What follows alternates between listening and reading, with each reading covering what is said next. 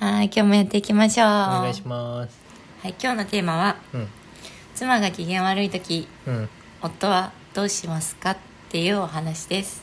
ほ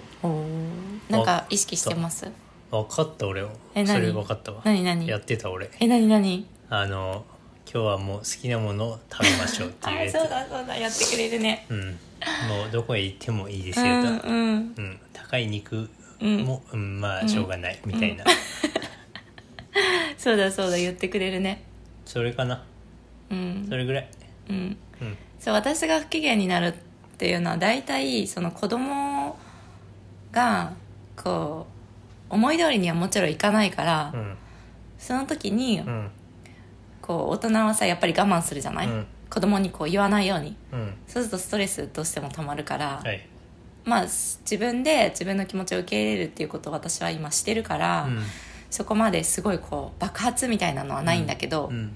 どうしてもああもうさっきのあの子供のあの態度大変だったよねみたいはないさ、はいはいはいお互いあるじゃなあいるそういうのが、うんあもう本当大変だったねみたいな時に、うんやっぱそれ結構有効的だよねうんなんか好きなもの食べるのいいんじゃない好きなものだしもう,、うんもう今日は何してもいいあみたいなそうそうそうそういいじゃんそれって言われると別に特に何もしなかったとしても、ああー何でもしていいんだとか思うだけでうん気持ちが晴れるっていんんうんいいそう方法だよね、うんうんうん、食べ物何でも食べていいよとか、うんあと何でも買っちゃえ買っちゃえとかあの食べ、あのお菓子とかねああすごい高い買い物するわけじ腕ゃない時計たくさん買ってきたらそれはもう困っちゃうけど うんうんまああとその不機嫌じゃない方が面倒見ればいいんじゃない、あそうだ子供ねのね確かに確かに片方がやっぱりこういっぱいいっぱいになっちゃってる時は、んちゃんとそれを伝えるっていううね、んあそうだねそうでもう一人にあのなってもらうっていうもう一人にあのもう一人でねあこう不機嫌になったらあーそ一うだね人で別に外に行って確さ、かに確かに、ね、カフェに行ってきてもいいしさ、うん、そう一人の時間ねうんうんを作るとかもいいんじゃない、そうだね、まあ、不機嫌の原因にもよるけどさ確かにうんだから自分で自分のそのあのご機嫌取りができるようになったらこの方法はいいかもね、うんうんうんうんそれができないと結構難しいかもうんまあ、そういう話を聞いてほしいっていうんうんうんう不機嫌だったら、まあそのね一人でカフェとかじゃないと思うんだけどうんうんでもねここでポイント今話してて思ったのが、うんもし話を聞いてほしいだとしても、うん話を聞いてもらうために文章をまとめるっていう方法はすごいいいの、ああへえそう自分うのん感情とか、うんあと実際に起きたうんうん事実うがん字に字で見て客観的に見るとへこう落ち着いてくるし、はいはいあとは人に説明するために状況をうまく書くじゃない、えうんうんうんだからそう別にそれをあ文章にした後に人に相談していいんだけど、うん人に見てもらってこの状況が分かるように説明するっていうのは、うんすごくこう自分の頭の中にあるモヤモヤを全部こう整理するにはすごくいいんだよね、ああはいはいはいはいうんんだからそれを一回クッション置いてから人に話すっていうのがいいかも、うん確かにそうするともうなんかそれ書いただけで結構すっきりしちゃってるんだけどう悩みがね、なんかはっきりしそうだねそうそうれでそうそうそう、ああそうだね、うん私はねマー君、うん、同じかなマー君がその、あもうなんか大変そうとかうん辛そうとかってなると、マークは言ってくれるって思ってるから、うんうん言ってくれるじゃないちゃんと、うんうんあもう今日は今は俺ダメだみたいうんうな、んってうん言ったらもちろんその時は大体うん私は余裕があるから、うんはいはいどっちかが余裕あるよねやっぱり、うんうん大変な時はそうね大変な方しかやっぱりやってないからさ、うんそしたら「あいいよいいよ」とか言って、うんコーラ飲みなみたいコーラな大コー体ラ置いておくのいいじゃん俺はコーラ置いておくねやっぱ何か置いてお結構くっていいかもあれねは回復するよ確かにうん何自かあっ分たの好時きになものねそうそううんその時に飲む用のね、うんそうそうそうドリンクをねだから家の中に自分の逃げ道じゃないけどコーラだったり、うん好きなチョコレートだったり、うんいいじゃんなんかピノ1個とか、うんうんうんなんかもうその時に食べもう絶対全部食べてやるみたいな、うんうんうんそれいいなねんかイライラしてる時にそう後そうそうで食べてやるみたいなそういうのいいかもねうん食べ物なのじゃあうんまあ自分のご機嫌取りができたらいいですねうんっていうお話と、うんうんそう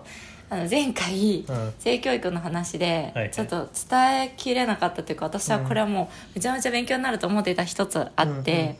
それをまた皆さんにお伝えしたいと思っていて、うんうん何かっていうとあの子宮頸がんうんうん女性がなるって言われてる子宮頸がんのはいはいワクチンうんっていうのは男性も受け入れるということを知りました意味あるのそうそうそう、うんそれが男性は子宮がんにならないんだけれどもうんその子宮頸がんの原因となるうん HPV って言ってヒトパピローマウイルスっていうんだけど、うんそれには男性も感染するらしいですえー症状はないけどみたいな感じかなじゃあああ、うまあそのウイルスは持つんだそうそうそうそうそうでその感染した男性からうん子宮頸がんになる女性もいるということです、へだからまあそのワクチンっていうのは男の子に受けさせる保護者が増えてるんだって知らなかったよねーねええすごいねえっていうかこれそれふと思ったんだけどさ、うん子宮頸がんっうん、てウイルスなのうんうん、そうそうだから子宮頸がんの原因となるうんこのヒトパピローマウイルスっていうのがあるんだってえそれをさ、うん女の人がさうん子宮頸がんになっていくのってさ、うん男性を介してなっていきそうじゃないああ確かになることがあるってことだねだって急になるなるわけじゃないって考えたら確かさに確かに男がさみ全部介在していあかもしれってなるいってことまあまあ急になる人もいいのかちょっとわからんけどそれは、うんちょっとそこはね詳細調べないとわからないんですけど、確かにそうかもしれないねそしたらなんか世の中の子宮頸がん減りそうだね男の人確かがに受けるだけでそう感染した男性からなるひ女性がいるから、うんであとはこのあの子宮頸がんのワクチンっていうのはうん肛門がんとかうん陰茎がんうんにも効果があるから、まうんあ、男の子が受けてもうんいいですよみたいな意味あるんだそう意味ある意味あるうんあと将来女性の感染も予防できるとはいはいはいいうことでしたすごくない私さこれさすごいなんかこのね、うんあの性教育の本読んでびっくりした、これは本当に新しい知識だなと思って、ねこれ助産師さんが書いてくれていて、うんまあ、その性教育のねあのどうやって子供に伝えていくかっていう大まかな部分はね前回のその音声配信でお伝えしたんだけど、うんもう一回その本の題名を紹介すると「我が子に伝えたいお母さんのための性教育入門」2020年9月末に発売されたものでした、っうんていうこういう新しい知識があるとなんか知ってよかったなっていうのと知らなかったらなんかまあねあの何何事もなく生きてればね、うんよかいいけど、うんもっと早く知ってればよかったっていう人がね、うんいるかもしれないから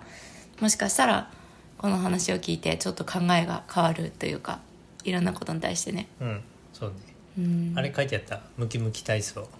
あそうえムキムキ体操のこと書いてなかあった書いてないんだちょっとあれ気になってんだよね何何いやした方がいいのかあー確かにそれもする必要はさなないんかお医者さんによってあさそうそうそうなんか調べても、うんまあどっちの意見もあるというかした方がいいっていう人もいるし、うんうんしないでいいみたいそうなそうそうそう、うんまあ、別確かににいいのかなしなくてもって感じかな最近はちょっとわかんないけどね分かんないよねただなんかちょっと最近聞いた話では、うんお父さんがその息子のムキムキ体操をしてなんかやり方が良くなかったのか、うんなんか手術することになっちゃったみたいなあー子供もいるから、なんかあんまり安易にじゃないけどう、ん、うん、なんかい痛いのにとかさわかんないそ相当痛かっただろうねそうなったらねねよくわかんないけどううん、ん